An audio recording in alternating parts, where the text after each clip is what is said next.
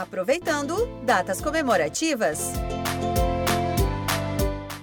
Conhecer as principais datas comemorativas e temáticas do varejo pode ajudar empresários que buscam ampliar as suas vendas, tanto de produtos quanto de serviços. Esses momentos contribuem para promover o negócio, fidelizar os clientes, liberar o estoque, realizar promoções e atrair novos consumidores. Algumas agendas são bem tradicionais, como o Dia das Mães, a Páscoa, o Dia dos Namorados e o Dia das Crianças. Porém, o Natal é a época do ano que gera maior volume de vendas vendas para o comércio. Além de mexer com o lado emocional do consumidor, o período marca o encerramento do ano, exatamente quando a maioria dos clientes está com um maior poder aquisitivo, devido ao 13º salário. O consultor do Sebrae São Paulo, Cássio Ferraro, lembra que existem novas datas ganhando espaço no varejo brasileiro. Entre elas estão o Dia do Consumidor, o Dia do Orgulho Nerd e o Dia dos Solteiros. No dia 14 de fevereiro, por exemplo, né, o Valentine's Day, que é o,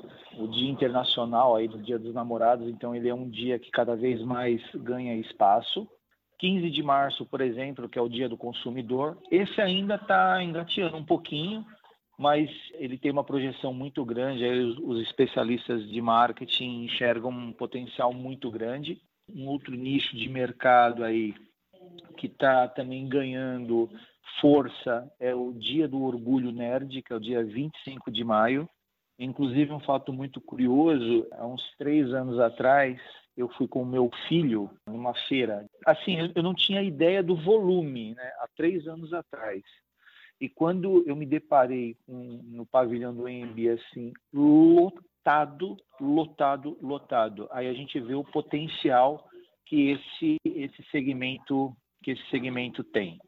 Aí agora a gente tem algumas outras datas mais segmentadas, por exemplo, o dia do rock, que é o dia 13 de julho, o dia do amigo, que é o dia 30 de julho, tem aí? A gente tem uma data bem interessante, né, que é o Dia dos Solteiros, que é o dia 11 de novembro. A Black Friday e a Cyber Monday são duas ações estrangeiras, mas que já foram adaptadas para o calendário nacional, como explica o especialista do Sebrae São Paulo, Cássio Ferraro. O Black Friday também, ele inicialmente ele não foi assim uma data tão assim, assertiva, né, porque o comércio de uma forma geral não entendeu a proposta que se tem lá fora dessa data, mas ela está ganhando força, né? Tanto é que o, uma das maiores datas de, de comércio ano passado foi justamente o Black Friday, né? E aí depois disso a gente tem lá o dia 29 de novembro, que é o Cyber Monday, quer dizer, a feira após o Black Friday. Então você pega aí uma carona para, entre aspas, terminar de limpar o seu estoque que você preparou para o Black Friday.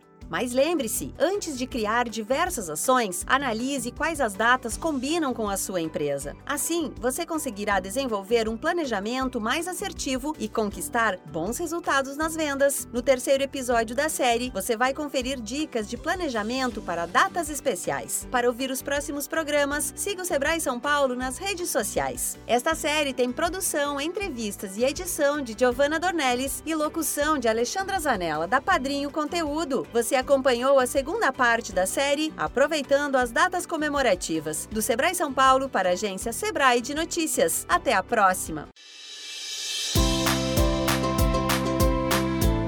Aproveitando Datas Comemorativas.